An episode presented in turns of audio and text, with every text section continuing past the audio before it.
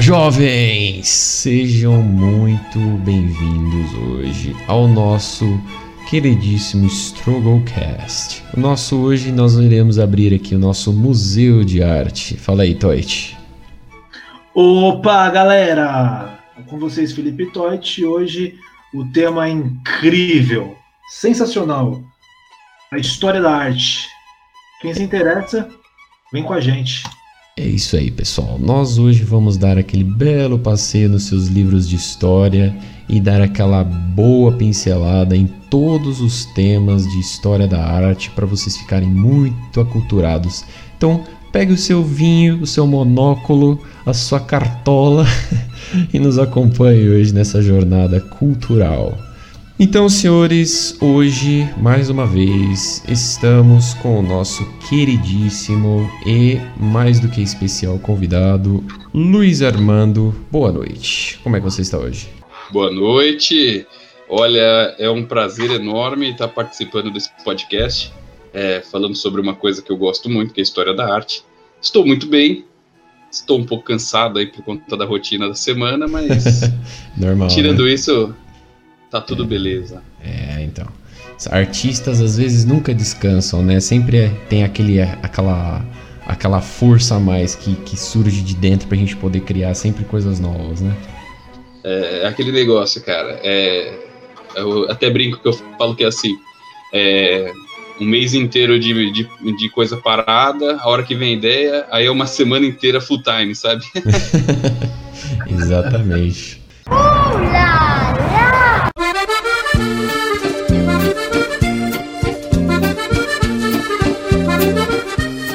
Bom, senhores, hoje nós iremos discutir um tema belíssimo, um tema cultural: arte. Mais especificamente, arte contemporânea, história da arte, arte digital, tudo nós iremos misturar aqui e colocar mastigadinho para vocês aí que estão nos ouvindo hoje. Então, senhores, eu queria deixar primeiramente um questionamento, né?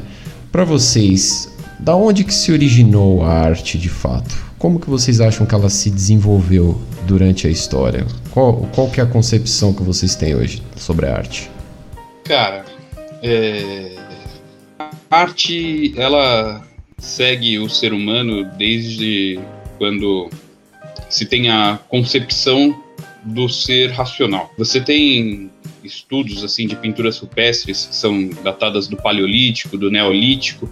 O Paleolítico ele é a, é a- a parte onde tem os homens da caverna, né? Onde a nossa espécie dos Homo sapiens conviveu com homens de Neandertal, é, outras, outras espécies de hominídeos. Uhum. E uma coisa que é muito interessante é que não só a gente, mas os neandertais também, algumas outras espécies é, de hominídeos, eles também retratavam o seu dia a dia, suas caçadas em paredes. E a arte ela surge disso. A arte é o início da comunicação. A arte ela é tão é, complexa e às vezes mal compreendida, mas é o jeito que você é o jeito que se tinha para contar a história do que, do que acontecia na- no cotidiano deles, né? Exatamente. E é, É, eu acho foda bem esse legal. negócio, né? Que o cara pega.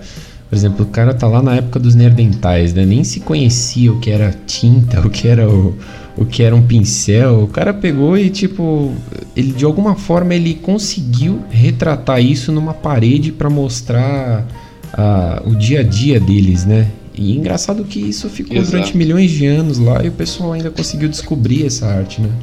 O mais interessante é você Exatamente. pegar e pensar assim, caraca, ele foi lá pintar a parede da, da caverna, mas com qual objetivo?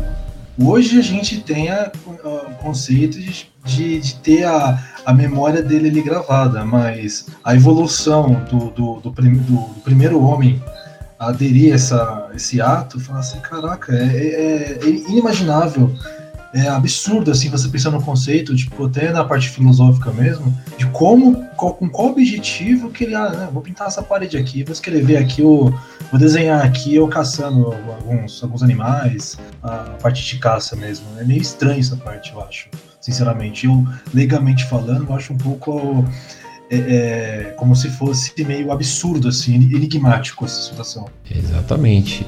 E, é engraçado que conforme o passar do tempo, né, até o, o crânio, eles falaram que a, o ser humano teoricamente vai ficando mais inteligente, o crânio foi se moldando, né? O ser humano foi, foi aprendendo mais coisas e, e a arte foi acompanhando todo esse crescimento da humanidade, né? É, depois, depois dessa parte, né, Luiz? Do Paleolítico, Neolítico, a Idade dos Metais, né? Onde já tem a, a, a arte mais é, feita na, nas pedras, né? Que as pinturas rupestres foram feitas do nada. Tipo, eu, fico, eu me, questiono, me questiono, né? Me questionei é, com qual objetivo que o, que o homem vai lá, não, deixa eu pintar essa parede aqui com a com o que está acontecendo no momento agora na, na, nossa caça, por exemplo. Entendeu? Isso daí eu achei fascinante. É, ainda tem um pouco de chão, mas é logo depois vem a, a idade dos metais, exatamente. É, uma coisa que é, é, legal, assim, que você falou, né? Poxa, mas é, por que, que eles faziam isso, né, cara? É, você parar pra pensar que, assim, o ser humano, né, o Homo sapiens, ele é um animal é, extremamente político, extremamente comunicativo. Ele precisa disso para sobreviver. A gente não é datado de garras, de presas enormes e nem nada disso. É sempre o trabalho equipe que, que fez a gente ir para frente. E muitos estudiosos acreditam que as pinturas que eles retratavam em paredes, é, essas pinturas supestres, elas eram muito utilizadas às vezes em rituais, por exemplo,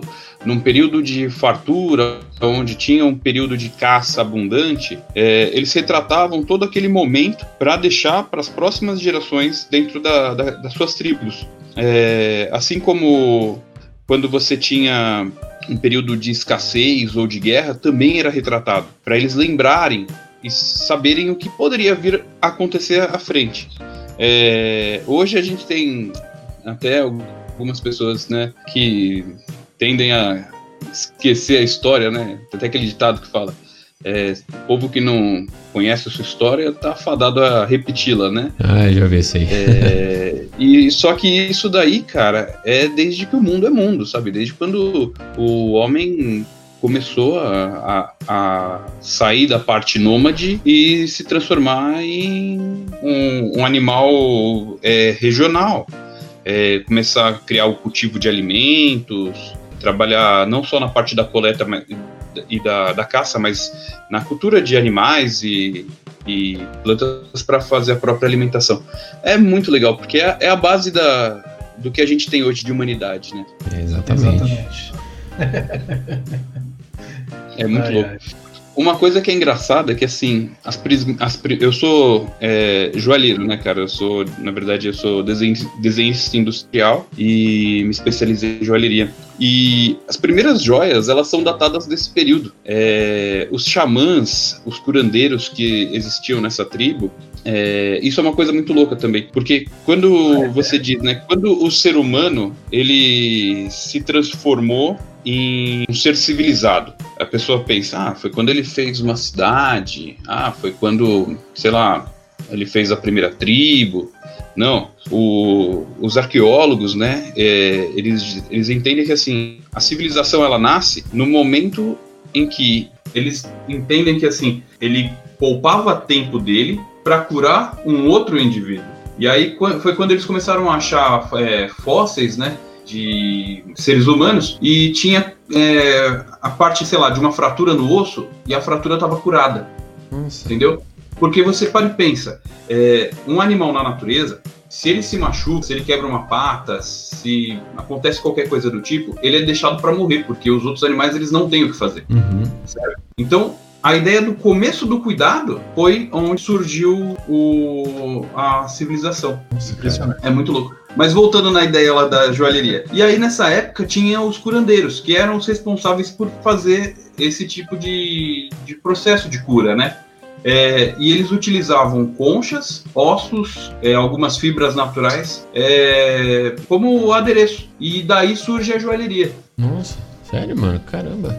Esse, é. esse, esse, papo eu sempre ouvia na, no, na escola, eu não sei se é verdade, mas assim, ah, tinha os curadores, né, do, do museu. Agora, os curandeiros não foi inspirado por causa desse, dessa denominação, né? É uma coisa ah, totalmente ah, não, diferente. Não, não, não tem nada a ver, não.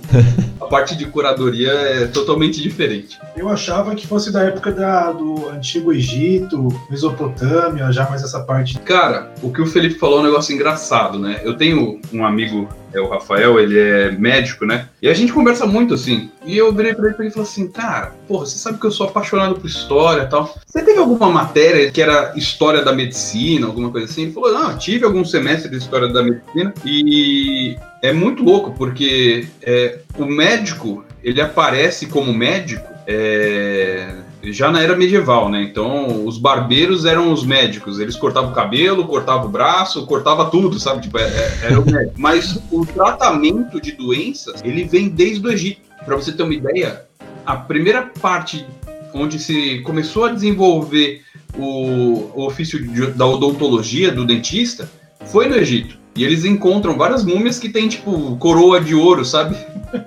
É, mano. É por isso que eles faziam aquelas tumbas tão bem. É, tão bem cheias de armadilha, né, meu? O cara chega lá, chega os, o Zé Droguinha tentar roubar lá, o cara se ferra, né? Porque... Exatamente. E você lembra, né, na, e, na, e que a gente falou no último podcast, né, que na, na pirataria, o médico era o, o próprio cozinheiro que amputava os membros pra, né, enfim. Exato. É, Cara, nessas épocas antigas, quem tinha sangue frio e sabia mexer com uma faca era médico. É, mano, imagina o cara chegar lá, quero fazer barba, cabelo e, e cotoco, o cara cortava assim, o membro tava. cotoco é demais, maravilhoso. Não, mas é, é muito engraçado.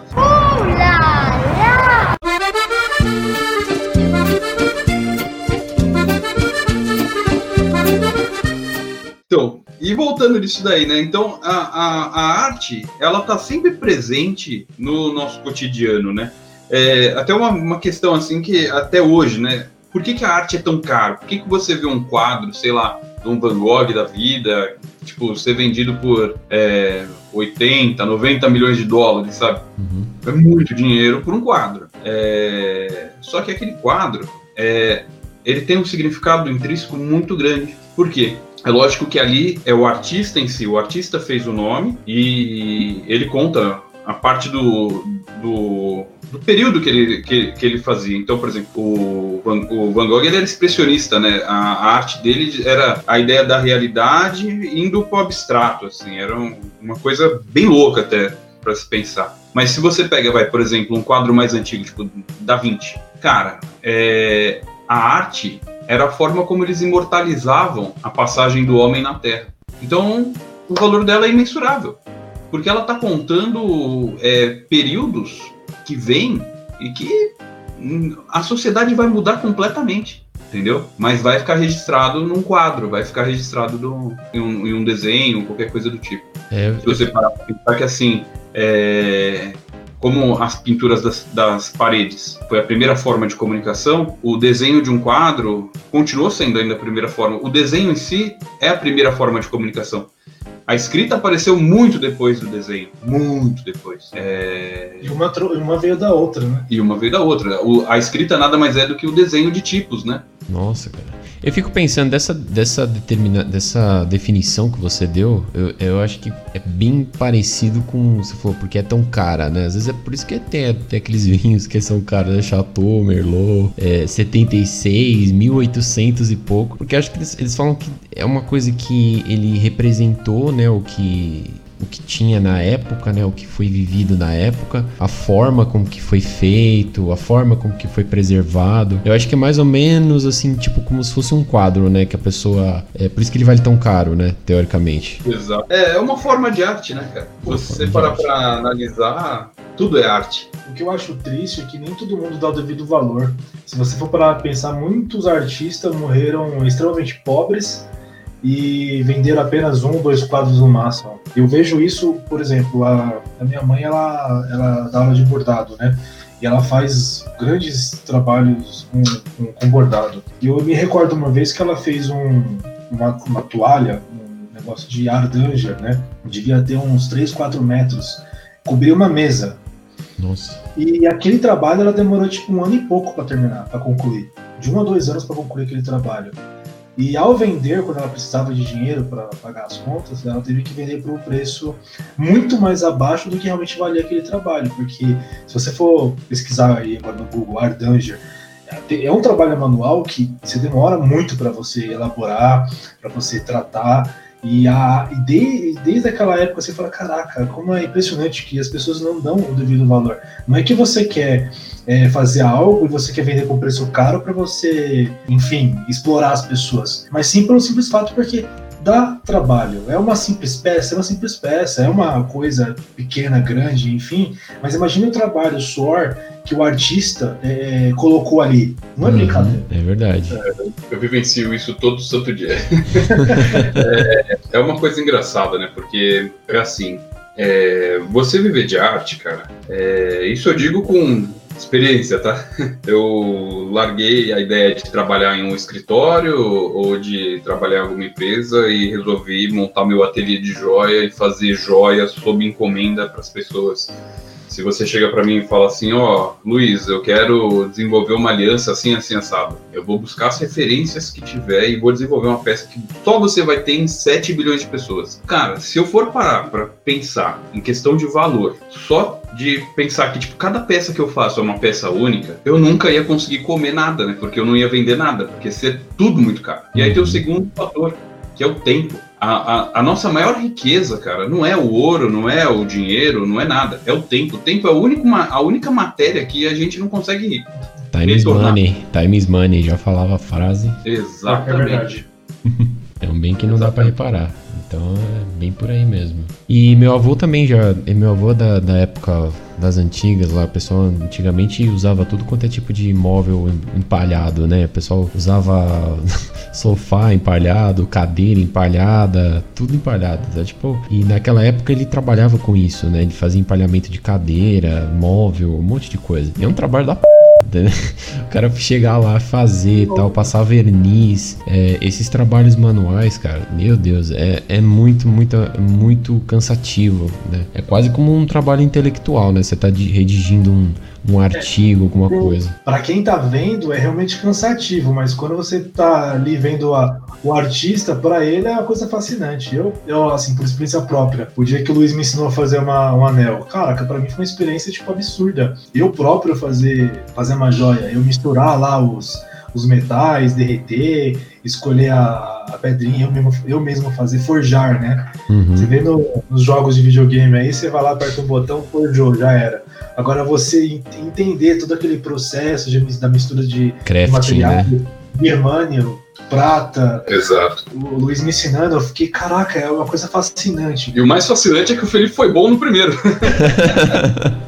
é, isso daí foi muito bom. Ele tá elogiando porque. Ah, Não, ficou bom mesmo. Sério? Ficou muito legal. valeu. É, acho que a minha única habilidade de fazer joias, talvez, acho que seja no Minecraft, né? Não sei se dá pra for... É. forjar alguma coisa assim. E você falou um negócio que é, que é muito bacana. É, é, assim, até uma parte que a gente pode falar mais na, na parte de arte contemporânea, né? É, arte contemporânea, na parte de. É, desenvolvimento da arte contemporânea. Mas a ideia de você, é, por exemplo, o seu avô, que ele fazia o empalhamento da, de cadeira, de mesa, né? É, eu que trabalho com a parte de joalheria, hoje como ofício mesmo, essa ideia de você fazer um móvel, fazer um produto manual é, para poder gerar dinheiro para você, gerar riqueza para você, ela vem da Inglaterra, né? Isso daí vem do, da, do movimento que chamava Arts and Crafts. Hum, é, isso daí é meio que próximo, um pouco depois da Revolução Industrial, e as pessoas. É, primeiro que assim, antes da Revolução Industrial era basicamente tudo feudalismo. Então, o que você produzia era só para o seu sustento e a maior parte do que você produzia você tinha que dar pro, pro, pro, nobre. Então as pessoas elas não sabiam que era ter tipo, ah, eu quero ter uma cama, não, ah, eu quero ter um sofá, tipo, super legal, com um design assim. Não, eles não sabiam nada disso. E esse movimento ele veio justamente para trazer é, a, o belo para produtos, entendeu? Então, o Arts and Craft ele trouxe a parte é, artística, a parte do belo, junto com o craft, que é a parte de criação, a parte de é, modelagem, a parte de desenvolvimento de, de produtos. Uhum. É, e hoje a gente tá, assim, pode até me corrigir se eu tiver errado, né? Mas hoje a gente tá vivendo um movimento que acho que é quase isso, só que quase que o contrário ao mesmo tempo porque o pessoal gosta de fazer aqueles móveis do it yourself, né? A pessoa pega tipo um latão, transforma num banquinho, pega uns, uns pallet e transforma numa mesa. Aí o cara, só que não precisa ficar tipo top, né? Mas a pessoa gosta de montar apartamentos assim hoje em dia, né? Aqui fica rústico, né? Hoje em dia uma... é rústico, é a palavra bonita hoje, é rústico. Para uns pode ser barato, para outros pode ser uma, uma uma estratégia até mesmo de designer de moda, é, como fala? É, design interiores, né? Que é uma moda que hoje em dia tá, tá voltando à moda, tá né? voltando. Cara, eu ainda vou mais além. É, a gente vem de basicamente três séculos aí, quatro séculos, contando desde a primeira Revolução Industrial, com o consumismo sendo o, a guia da, da humanidade, né? Então, você imagina, tipo, o, na época antes do primeiro tear, que foi onde marcou a primeira revolução industrial, uma tapeçaria era feita à mão, demorava muito tempo para fazer, poucas pessoas conseguiam ter, porque se o tempo demorava, eram poucas pessoas que detinham o conhecimento e era um negócio que demorava muito tempo, então ficava muito é, inacessível da, da população ter. Então, com a Revolução Industrial, quando criaram o primeiro tear lá na Inglaterra, cara, eles conseguiam fazer dezenas de, de tecidos, tapeçarias, e isso daí começou a fazer um fomento de várias máquinas para desenvolver vários produtos. É, na segunda revolução industrial, que foi a revolução já do, do século XIX é, para o século XX, é, entrou algumas máquinas, não só no setor da indústria, mas é, as máquinas de uso pessoal também, como por exemplo, é, começou a ter desenvolvimento de é, ferro de passar roupa, máquina de lavar, fogão, sabe? Deixou de ser aquele negócio mais arcaico e começou a ser industrializado. E aí você teve uma alta de consumismo absurdo, absurdo. Até porque a, o planeta ele estava num crescimento é, exponencial muito alto. E as pessoas precisavam de alimentação, precisavam de casa, precisavam de roupa, precisavam de tudo. E assim foi.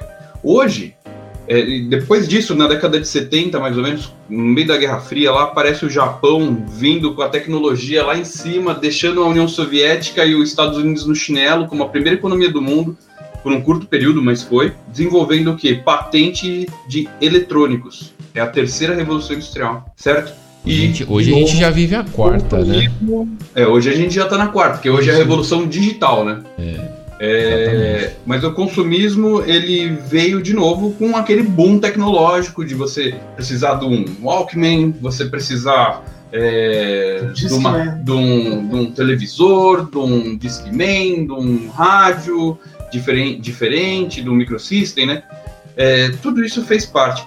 E aí quando você chega hoje nessa geração onde as pessoas elas querem mais colocar a mão na massa, fazer o seu mesmo, o do it yourself, igual você falou, você começa a entender que é um posicionamento diferente de geração. É, tem um estudo muito legal que assim, é, as últimas gerações foram a X, a Y e hoje é a Z. É, Cara, a geração X é a geração que são os nossos pais, né?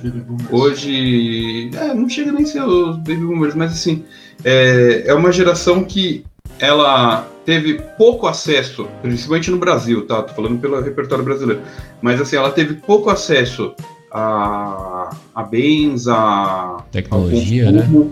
A tecnologia porque tudo era muito caro na época, né? Uhum. Tipo, você pegar aí na década de 60 para 70, aqui o Brasil, tudo que acontecia na Europa ou nos Estados Unidos levava tipo, quase uma década para chegar aqui. Então, é, chegava tudo muito caro, muito difícil. As pessoas, para você ter uma ideia, elas eram muito mais magras do que hoje, porque era difícil até você ter grana para você comer.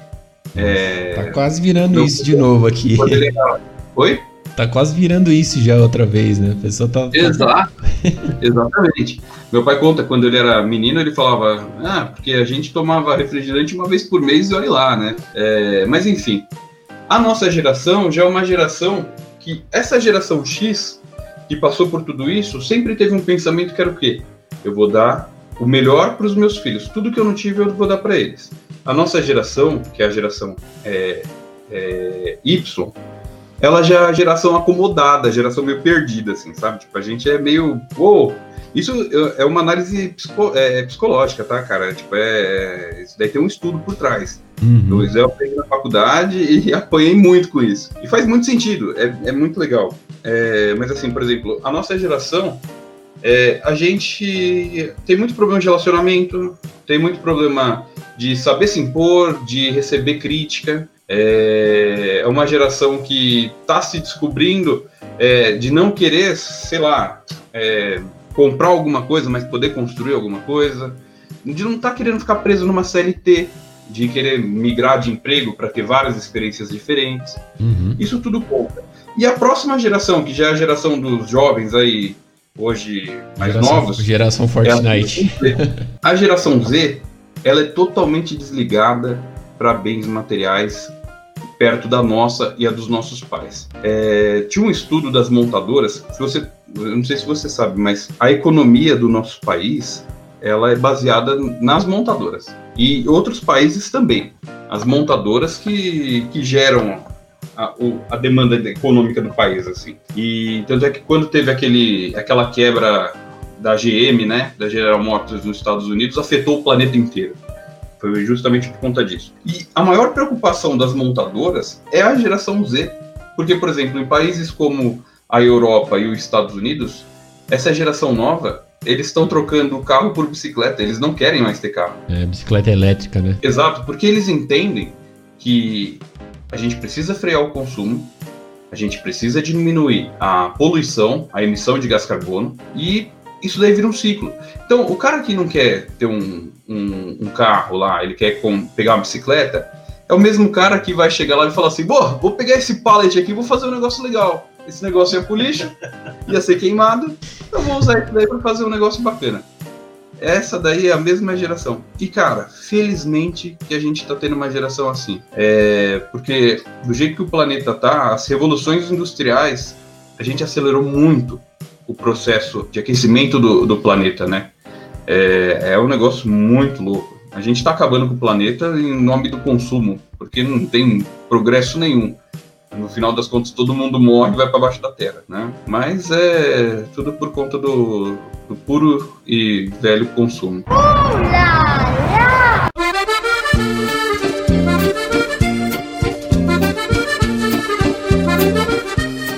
Você falou uma coisa interessante, que além de me dar esperanças, eu acho que a última pergunta que eu ia fazer, eu vou até adiantar agora é, essa pergunta, mas você já, tá, já, já, praticamente, já praticamente já me respondeu. Que retrato, o que será do futuro com relação à arte?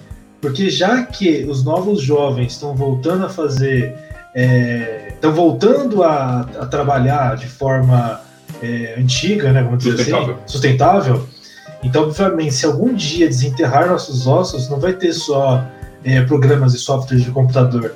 Vai ter também esses pallets aí que se. Vovô, deixa eu montar um negócio. se bobear nosso cachorro, tem pallet. então, isso que é da hora, pô. É, então, é justamente por causa disso, cara. É, o que ele falou da questão de geração Z e tudo mais. Eu, assim, no meu conceito, eu acho que dos anos 70, 80 pra cá eu acho que a questão da arte em si, como forma de comunicação e até identificação de uma, de uma determinada cultura ou de, de uma determinada geração, acho que foi ficando cada vez mais forte, né? Então a gente tem a arte urbana que foi começando a ficar mais empoderada, né? Tem o body art, claro, que a gente sabe que é uma arte milenar, mas é sempre foi começando a criar, desenvolver novas técnicas, né, com, também com o crescimento da tecnologia. E hoje a gente tem a arte cibernética, né, a arte, a arte digital, por assim dizer. Hoje a gente vê aí diversos tipos de artistas que nunca nem sequer tocaram, né, num quadro, Luiz. E as pessoas assim fazem coisas assim maravilhosas, né? A gente tem aí pessoas que compram até aqueles aqueles quadros digitais para desenho, né, de até esqueci o nome daquele negócio. Que ele passa direto já pro computador. E às vezes a pessoa vende aquilo lá por muito dinheiro, né? A pessoa faz, trabalha de casa com, com aquilo e tem um reconhecimento, né? Então hoje, hoje eu acho que a acessibilidade está muito maior para esse, esse caso. Não sei se vocês concordam. Eu concordo, cara.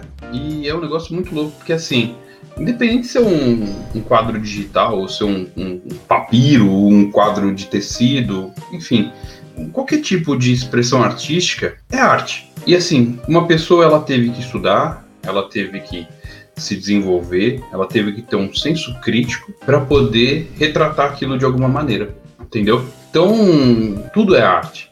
É, é, muito louco você parar para pensar que assim, é, a gente teve um período de, poxa, mais de mil anos e que arte era apenas arte sacra, era apenas o que a religião queria per que fosse arte. Permitia também, né? Porque as pessoas vissem, exato, né? Exato, exato, exato. Cara, Michelangelo quase foi morto pela igreja, porque quando ele começou a pintar a Capela Sistina, ele não gostou, foi lá e apagou tudo. e aí ele sumiu. E aí o papado lá mandou o exército da igreja ir atrás dele, porque queriam a cabeça dele. E aí quando ele voltou, ele pegou e falou: Não, eu não gostei do jeito que tá, vou fazer um negócio melhor. E aí ele fez a Capela Sistina do jeito que ela é.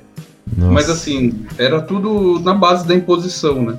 Isso também é uma coisa muito interessante, porque entra na, no, no, mesmo patamar que era lá atrás, comunicação. Quando você pega uma idade medieval, onde o cristianismo está em ascensão, a Igreja Católica é a potência do planeta, assim. Eles mandam e desmandam na Europa inteira e tem carta aberta com toda a população. Entra o grande fator, a educação quem tinha o saber das coisas eram eles. Uhum. Eles sabiam ler, sabiam escrever. A população em si, elas não eram, eram todos ignorantes. Eles eram camponeses. Eles não, não, eles não, eles eram analfabetos. Eles não tinham nenhum estímulo a isso, porque o controle de massa da igreja era tão grande pra, naquela época que é, até hoje funciona da mesma maneira, né? Mas enfim, hoje é os governos que fazem mas depois a gente fala disso. É, mas a ideia sempre foi o controle massivo, né? É, então, por exemplo, quando você entra numa igreja, até antes do Renascimento e pós-Renascimento também, as imagens, elas sempre vão estar a em torno de dois, dois metros e meio de distância do solo, é, para mostrar o divino, o, o Altíssimo, né? Imponência, é, A imponência. E elas vão estar com cara de dor ou de ira. Agora me explica uma coisa uma pessoa analfabeta, uma sociedade analfabeta que não, não entendia nada, eles só faziam as coisas que eles aprendiam ali observando o outro, tipo, ah, vamos, aqui vai fazer o arado, tem que passar o arado assim. Eles não, não tinham conhecimento nenhum.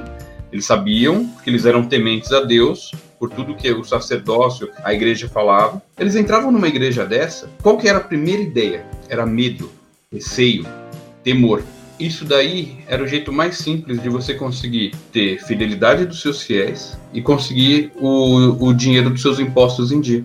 O medo do ser humano de é, perder a alma, né, perder a, a vida pós-vida, é, era tão grande, mas tão grande por tudo que a religião falava, e ela utilizava a arte como a maior arma dela, como hum. foi a primeira jogada de marketing da história, foi essa. Tipo um aviso, né? Ela falou, se fizer exatamente, cagada. Exatamente. Ela conseguia fazer isso. E isso é uma coisa engraçada, porque a gente vê isso, cara, até de Roma, desde Roma, não, não tô falando da, da, da do cristianismo, mas a utilização de arte para dominar a sua população, a, a massa, né? Você vê de Roma, de, do Egito, de, de todas as civilizações sempre tiveram isso e você tem até hoje isso, cara. Até hoje. Uma propaganda eleitoral você vê a mesma coisa. Faz eu lembrar de, que dá, dá, sem ser das. A gente falou já das pinturas rupestres, né? Agora, tipo assim, você fez eu lembrar, quando você destacou Roma, é, os, os gárgulas que ficavam na frente de Notre Dame, né? As primeiras é, as carrancas também, para dar aquela, aquela coisa de. Aquela, aquela, sensação de medo mesmo pro, pro povo, né? Porque basicamente na, naquele período, né, e tantos outros, o clero em cima, né, no, na, na, teoria do triângulo, né, o clero, os nobres, depois a população. Então, para você manipular a, a sociedade, para você infiltrar é, respeito, é, não, você, primeiramente você tem que dar o medo para as pessoas. Exato, você gera o respeito pelo medo. O respeito, isso. E é, é, uma coisa engraçada, né, que você falou assim, as carrancas e tudo mais. É, cara, Lúcifer, né, o, o nosso demon, é, na Bíblia, ele nunca foi retratado com chifres, com cascos ou com qualquer outra coisa do tipo. Muito pelo contrário, ele era um anjo, o arcanjo mais belo que existia no céu. O mais lindo. E as primeiras retratações do Lúcifer é, pela igreja, ele sempre era o anjo mais bonito. E eles mudaram a identidade dele, de colocar aqueles chifres vermelhos, aquela cara é, pavorosa, aquele negócio medonho, para as pessoas terem medo do demônio e acharem que realmente aquilo era ruim. Por quê? As noviças, as mulheres que frequentavam os conventos, elas ficavam muito apaixonadas pelas pinturas do Lúcifer. Fascinadas. Fascinadas, cara. Olha isso. Mais uma vez, a história da arte, a- aliás, a arte, ela influenciou é, a, a humanidade. Daí que veio o termo demonizou uma, uma pessoa, né? Exato. Mas se eu não me engano, se não me falha a memória, tem alguma passagem da Bíblia que retrata que ele se, não é que se tornou feio, ele virou um monstro. Mas aí a gente vai pra outra parte também, mas parte, por parte da arte realmente faz sentido. Porque se você coloca até, ai, vamos colocar aí, vai, até X época ele é bonitão. Agora vamos colocar ele feio, porque senão vamos desviar nossas, nossas freiras. Sim.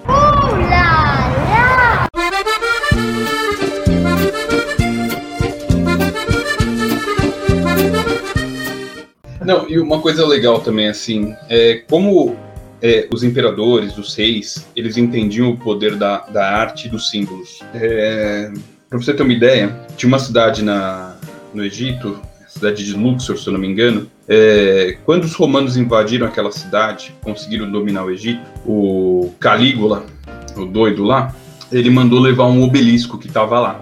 E ele queria levar aquele obelisco para a Itália, lá para Roma, e aquele obelisco seria o, o troféu de guerra dele. E ele levou o obelisco, construiu um circo romano em volta, um circo de, de cavalos, né? Aquelas charretes que tinham as pontas do lado, lá, tipo Ben-Hur, sabe? E porque o romano entendia muito bem como é que domava a população, era circo e pão. Até hoje funciona. Mas enfim. É, e ele mandou colocar esse obelisco bem no centro do circo. Imagina o frete que Cara. os caras pagou, mano. Exatamente, em Roma. bem, bem no centro desse circo em Roma. Passou um tempo, né? Alguns im- impérios. Com a ascensão do cristianismo, quando a, a Roma ela foi tomada pelo cristianismo, o Papa, sei lá o que, ele mandou destruir esse circo romano e aonde ficava o, o- o obelisco, ele mandou trazer para frente da catedral lá do Vaticano, São Pedro.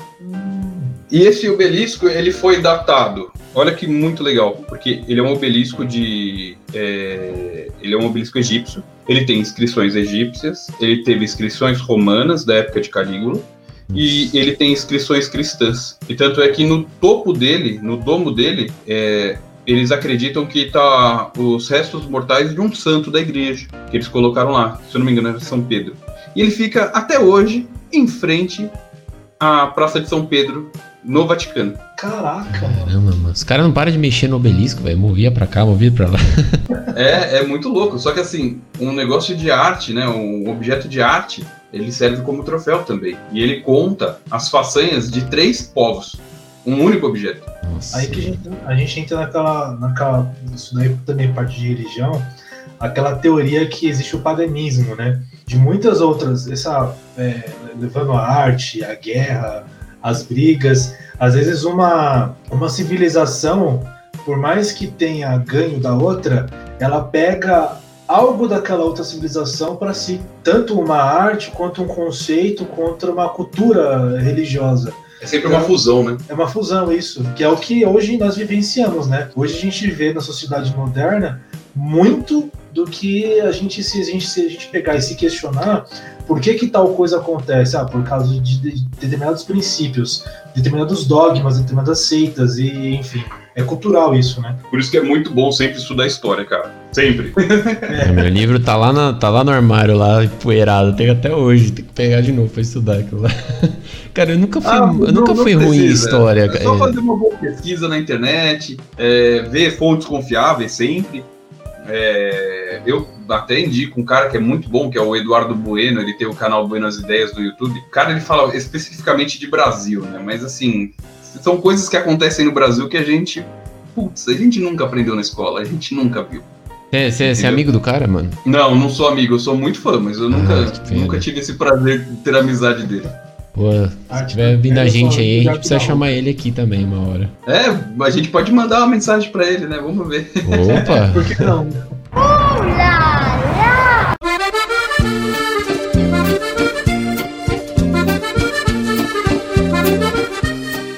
Então, eu tava falando, eu sou péssimo. Assim, não sou péssimo, vai. Eu, eu, eu ia bem até em, em arte. Eu, arte, assim. Tanto arte quanto história da arte na escola, cara. Nossa, eu, eu gostava, porque o cara pegava assim, ele pegava aquelas, aqueles PowerPoint, né? Aqueles bagulho gigante. E ia passando em- nas telas as, as, as obras da época, né? Da era vitoriana e tal. E o cara analisava cada coisa, mano, na, no quadro que a gente pegava, tipo, velho.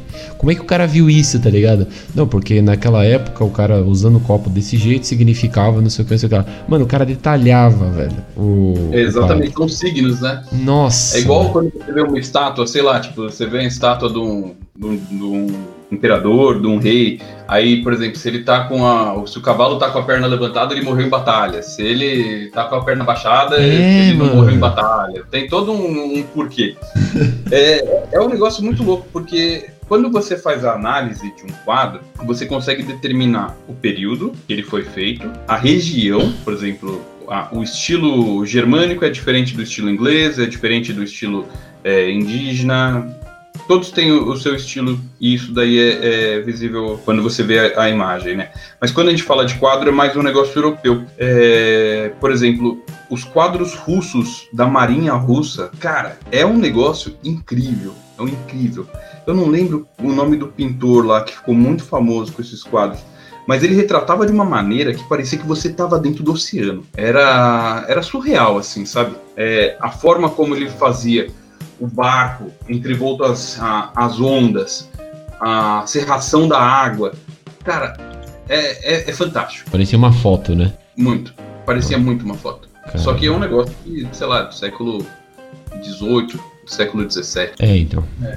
E hoje em dia aqueles quadros coloridos lá, né? É, como que chama aquele, aquele pintor que pinta um monte de quadrado colorido? Qual? Picasso. O Romero Bosta? Ô, oh, não, Romero Brito? Homero Brito. falei errado, falei errado, desculpa. Eu acho isso. A força e a imponência do mar retratadas em obras do século XVIII.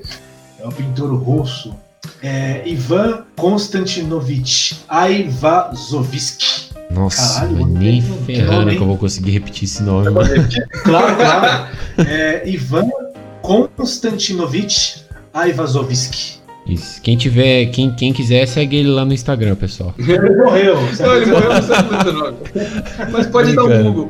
Tô zoando. Ai, ai.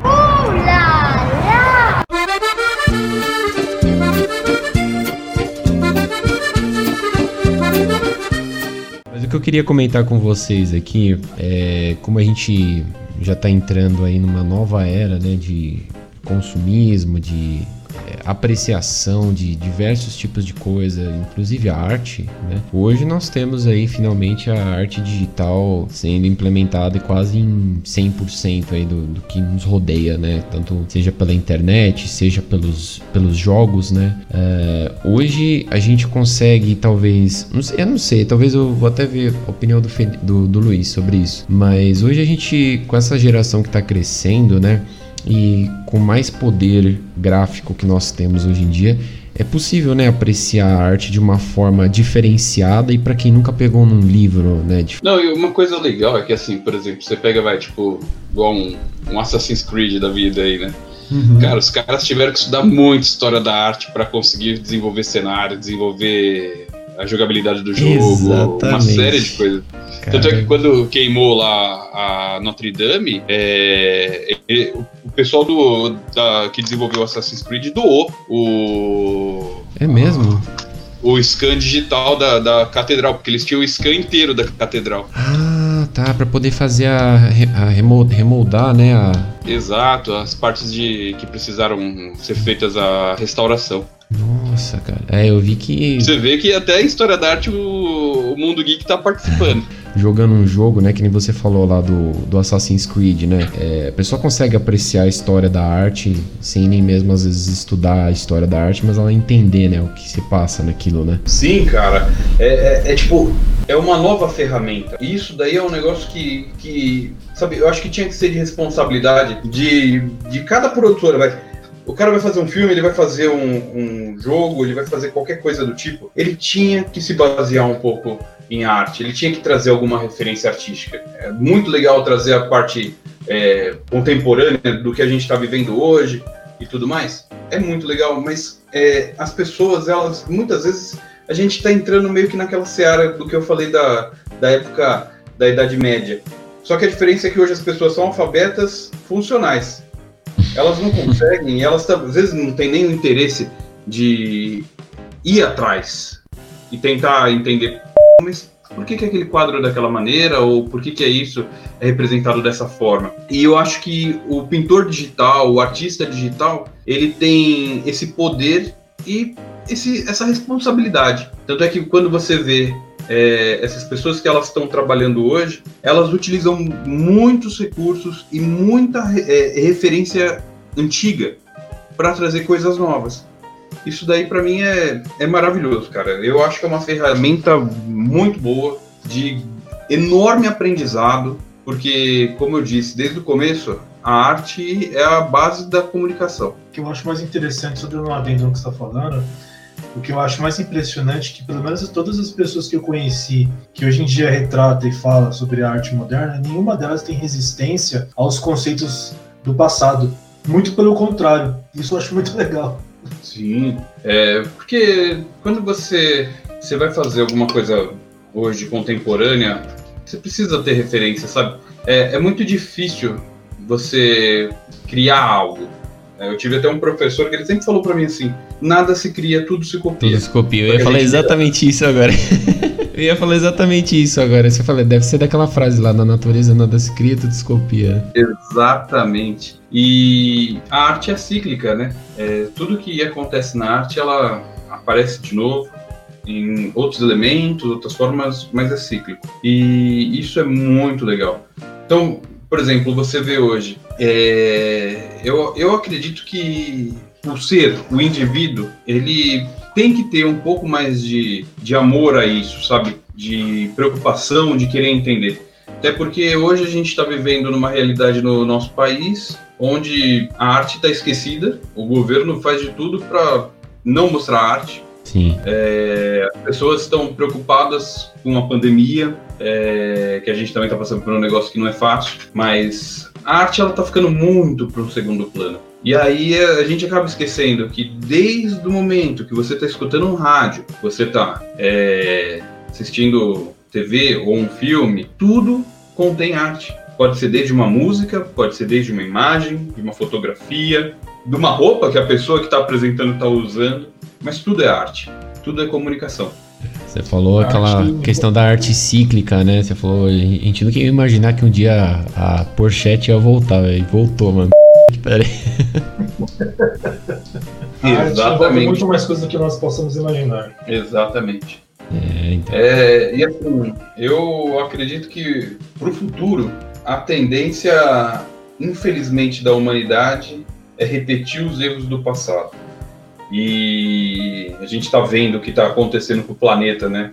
A gente vê a ameaça dos Estados Unidos para a China, China ameaçando os Estados Unidos, aquela guerra fria velada que está começando de novo.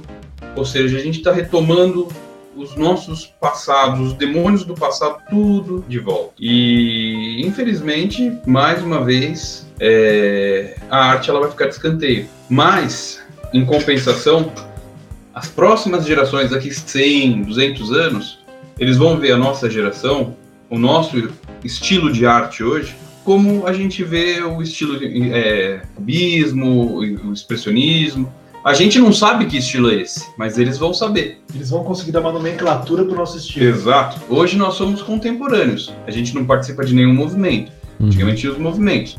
Hoje não tem mais os movimentos, mas hoje é tudo contemporâneo. Porém, o contemporâneo é no período que nós vivemos. Eles para frente vão ter um novo estilo. E eles vão ver e falar assim: peraí, essas charges que mostravam o governo do Brasil, que mostrava a sociedade brasileira lá em 2020, nossa, cara, olha como eles faziam, olha isso, olha essa, olha esse tipo de, de crítica que o, que o cartunista fez. É. Como a gente vê quando a gente está estudando para uma prova de história e você vê uma charge, sei lá, de uma falda do, do, de mil, 1800 ah, e pouco tá. lá, quando Dom, Dom, Dom Pedro II foi deposto, né, que entrou a República. Nossa, tinha tanta charge, mas tanta charge é, zombando de Dom Pedro. E o mais engraçado, cara, Dom Pedro, ele era um cara entusiasta da arte da história e da ciência. É, Dom Pedro II, primeiro ele só queria saber de mulher, mas enfim. É, ele era um, um, um, baita entusiasta. E mesmo ele sendo atacado sempre, ele nunca foi contra os jornais, ele sempre defendeu a liberdade de expressão dos jornais. Eu tomo, eu tomo para mim, eu vou seguir o, o, que você citou lá da, do obelisco que ele passou por diversas regiões ali e acabou ficando na frente da, é, do Vaticano. Eu vou citar como exemplo o que ocorreu um tempinho atrás aí, que derrubaram uma estátua de um. Do Carlos Maia lá? não, Nossa, essa aí, foi, essa aí vai entrar pra história, pode ter certeza. Mil, em 2020, não. Carlinhos Maia quase teve uma estátua. Não, derrubaram uma estátua, agora eu não vou lembrar eu sei que era algum, alguma pessoa que ela era ruim na época da escravidão. Ah, Aí ah eu sei, lá, na Inglaterra, lá, do escravo, do, que era um mercador de escravos, o maior isso, mercador isso, de escravos. Isso. Aí eu tomo para mim o seguinte princípio: é, ao invés de nós destruirmos as artes, independente se ela atinge alguma, alguma sociedade, algum gênero, alguma, alguma espécie, alguma etnia, alguma etnia deveria apenas ser ali, como é que fala? É pregado na frente ali, sinalizado, né? Sinalizado, ó, essa pessoa, plau, né? Ela era, ó, é, é, é... é. Cara, uma coisa que você tá falando que eu achei muito interessante. A Disney tá fazendo isso com os clássicos dela. Sério? Por exemplo, nos filmes, no, no Disney Plus lá, quando você vai clicar para assistir, por exemplo, o Peter Pan, vem mostrando lá é, desenho com conteúdo racista, xenófobo. Sério? Eu não sabia que eles faziam isso.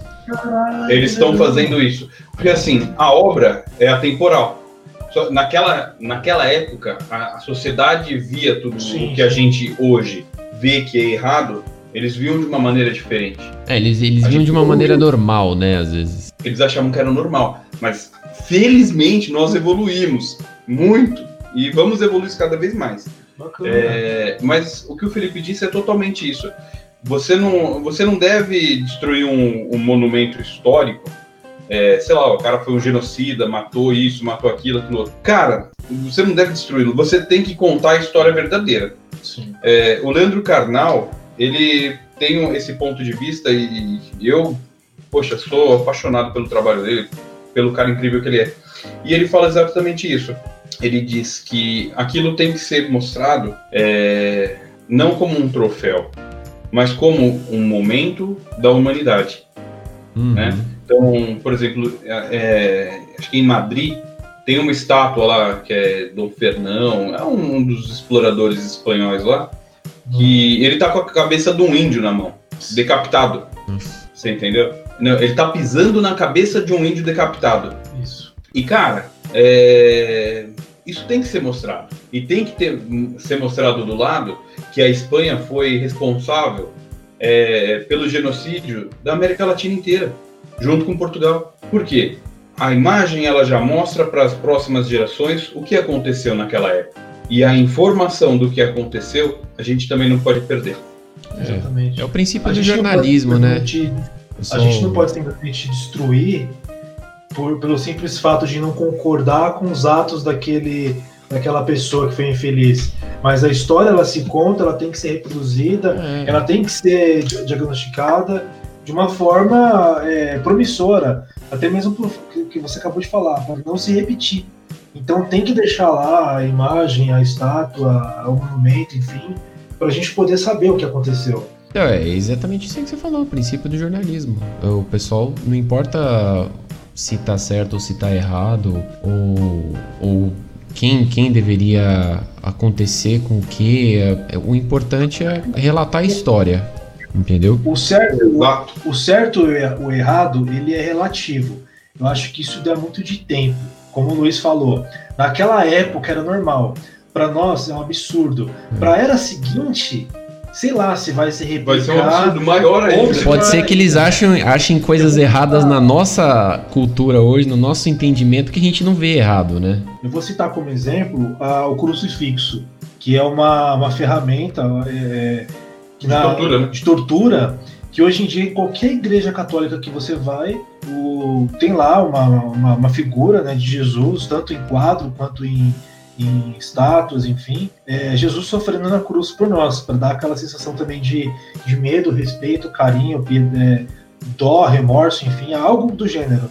Mas se for parar a pensar, pensou se a gente pega, ah, vamos destruir todos os crucifixos porque é algo ruim. O crucifixo é quase como se fosse um revólver. Pensou se você andar com uma figura de um revólver? no pescoço. Não é. vai longe. Pega qualquer outra coisa de, de tortura. Sei lá, colocar aquele sarcófago cheio de espeto, sabe, que tinha, que sim, eles fechavam. Sim. Imagina você fazer um pingente e andar com aquilo pendurado. Pô, não é legal, né? É, é, o que o Felipe tá falando é, faz total sentido.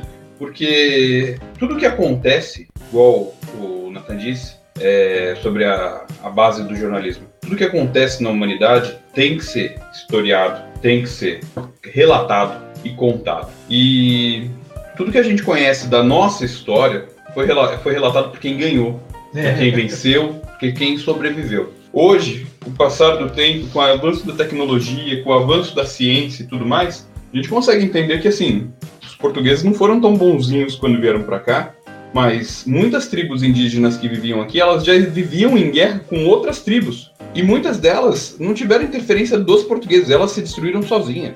Só que é uma coisa que, assim, levaram é, anos e anos para os historiadores, para os cientistas, é, para os arqueólogos encontrarem as pistas, a, a, a realidade do que aconteceu nesse, nesse nosso território.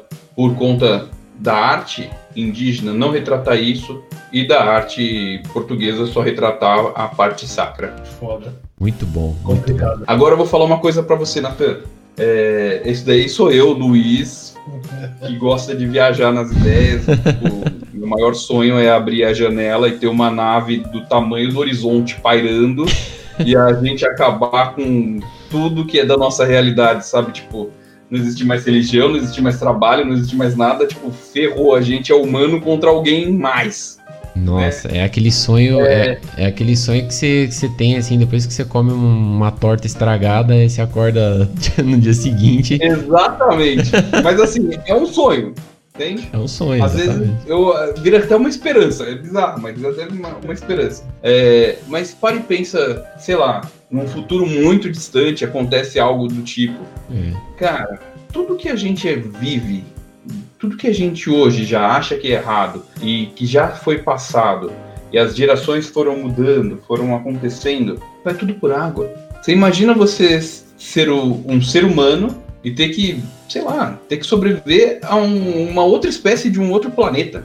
E aí, para e pensa, como a gente vai fazer para contar a história do que aconteceu aqui Uhum. Pós isso. Contar por quê? A gente não sabe nem se a gente vai sobreviver. Exato. Mas alguém sobreviveu. Mas os egípcios contaram, se você for analisar lá de verdade. É, tem é. gente que fala, mas eu não acredito. Eu acho que os egípcios fizeram nem da a, Nem a, nossa, nem a nossa lição de casa a gente terminou. Nem a nossa lição de casa a gente terminou. O pessoal tá descobrindo coisas ainda, coisa de dois, três mil anos atrás que eles não sabiam, entendeu? Tudo contado ah, através de, de arte, através de fósseis. As coisas ainda estão assim bem na superfície do que foi relatado ainda. Exatamente. Eu vou citar um, não sei se é um exemplo de arte, mas também parte da, da, da história. Tem uma ilha, acho que foi meados, do, meados da, do, da, da Segunda Guerra Mundial, que a, os Estados Unidos eu, teve que utilizar dessa ilha para atacar boa parte da Europa. E nessa ilha é, tem uma tribo de aborígenes que hoje. Atacar o Japão. É, quando atacar o Japão? É, perdão tem uma tribo lá nessa de aborígenes que hoje em dia, se você for lá visitar, eles retratam a, a os, com monumentos de madeira, de restos de ferro, de, de plantas tudo mais, o avião norte-americano. Inclusive eles pintam no peito o USA fazem eventos com relação a isso, desejando que os deuses americanos voltem para aquela ilha. e aqueles monumentos incríveis, enormes, assim, de, de, de, de você falar: caraca, parece um avião de verdade, mas feito de madeira. Porque eles retratam isso nesses, nesses, monumentos. Eles nunca tinham contato com ninguém, né? Aí chega um cara lá vestido de, de soldado, para ele ele é um deus, né? É, isso mesmo. Exatamente. É a mesma coisa do indígena aqui chegar o, o português fedendo de 25 é. mil dias no mar. Só que chegar aqui com uma espada, com uma porva, fala, nossa, ele tem o poder de matar e de fazer o que ele quiser. Nossa, um deus. Ele tem um espelho. Isso aqui é a minha pedra, te dou meu, te dou meu espelho. Nossa, mas olha, eu consigo me ver. Toma esse quilo de ouro aqui. Ah, O cara chega com aquele brinquedinho da. Chega com aquele brinquedinho do AliExpress lá, mano. Não vale nem 5 reais. Troca aí, ó, me dá esses 18 quilates aí, o trouxa. É, só que a gente não, aprende, a gente não, não aprendeu a, a, superar isso, né? A gente faz isso até hoje. Faz isso até é, hoje. Tudo que a gente compra que vem da China, a matéria-prima basicamente vem daqui. Meu Deus.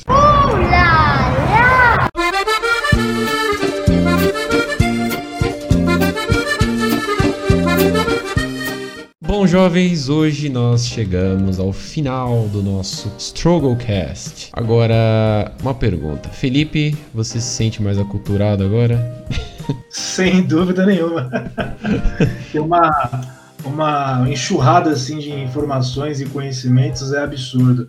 E para mim é uma honra ter um convidado como o Luiz, que tem um alto conhecimento, pessoa carismática, absurdamente um amigo querido que eu tenho, tenho para mim. E hoje, meu arte, eu não, nem esperava que fosse é, tão interessante de... assim o tema. Tomou uma surra de aula. Surra de aula agora. A surra. Olha, eu queria muito agradecer é, principalmente por terem me chamado para participar de um podcast que eu nunca tinha participado e eu adorei. Um negócio muito legal. Quando quiserem me chamar para qualquer outro assunto, pode me chamar. tá bom? Já estou me convidando. É, e, cara, é, foi muito enriquecedor de todos os pontos. É sempre bom a gente conversar. Aquele negócio, ninguém sabe nada. E quanto mais a gente conversa, mais a gente aprende. Exatamente. Eu aprendi muito hoje. Eu também. Oi. Bom, a gente tem aí mais alguns minutinhos. Luiz, a gente sabe que você está agora no, na, na profissão de ourives, né? Você está com o seu próprio negócio, está com a sua página. Conta aí pra gente um pouquinho do seu trabalho. Cara, é, eu. Meu sonho, assim, desde menino foi é, sempre mexer com coisa pequena, né? Tipo, eu sempre gostei de miniatura, sempre gostei de coisas delicadas. E aí é um negócio muito louco, assim, porque quando eu era pequeno, eu ia com, com a minha mãe no shopping, eu ficava, tipo, vidrado na, em vitrine de joalheria. Eu olhava aquelas pedrinhas tão pequenas, sabe? E umas garrinhas assim do lado, e falava, nossa, mas como é que consegue encaixar isso? Eu nem entendia se era caro, se era barato, o que, que era aquilo, mas eu achava maravilhoso. E quando eu entrei na faculdade, é, o meu primeiro projeto de TCC, eu fiz o projeto de TCC é, quatro vezes, né? Porque eu desistia e voltava, desistia e voltava, desistia e voltava. É, a insegurança, assim, de, de, saber o que você quer fazer de TCC era um negócio absurdo para mim. Mas o meu primeiro foi arma. Eu queria fazer é, design de armas. E aí eu comecei a fazer uns projetos muito loucos, né? Fazer uma semi-automática, é, enfim, um negócio bem bacana. E foi passando o tempo. Quando eu fui levar para o orientador lá para começar a pesquisar a banca e ver tudo certinho lá para fazer a apresentação, a faculdade barrou a minha categoria porque ia contra tipo, os princípios da, da faculdade. Eu falei, ah, então beleza. Só que eu já tinha aprendido a mexer muito com metal. E aí eu comecei a me apaixonar por liga, por é, tem, temperatura de fusão, a modelagem do metal em si. E aí resolvi fazer a especialização em joalheria. Cara, hoje eu sou tipo super realizado no que eu faço. É, mais artisticamente do que financeiramente, mas é uma coisa que me dá alegria, sabe? Eu transformo basicamente sonhos, é, ideias em uma coisa eterna. Até porque, se você parar para pensar, é uma coisa muito louca. É, qualquer metal que você tenha, seja do ouro da tua aliança, ou sei lá, do seu chaveiro, qualquer tipo de metal, liga metálica, só apareceu no planeta na formação do planeta.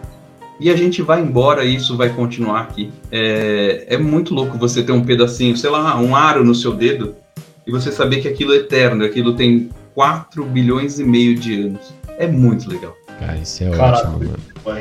E você hoje tá no ramo de, de, eternizar essas pedras para as pessoas. Que qual é o recado hoje que você quer deixar para as pessoas aí para conhecerem seu trabalho aí? Ah, muito obrigado pela visibilidade, cara. Olha, quem quiser conhecer um pouco mais do meu trabalho, me segue lá no Instagram. Eu tô como Luiz Armando Joias. É... Conversa lá comigo, tirar qualquer dúvida, quiser fazer orçamento também. Mas só de quiser que, querer aprender um pouco sobre a parte de joalheria, só me chamar. Deixa eu só conferir aqui o Instagram, só um minutinho. Já tô colocando aqui. Luiz Armando Joias, então, para vocês aí, para vocês terem, a gente vai deixar na descrição aqui desse, desse episódio a página do Instagram do Luiz, para vocês acompanharem o trabalho dele, vocês verem que ele faz umas, umas artes bem legais ali para peças e joias.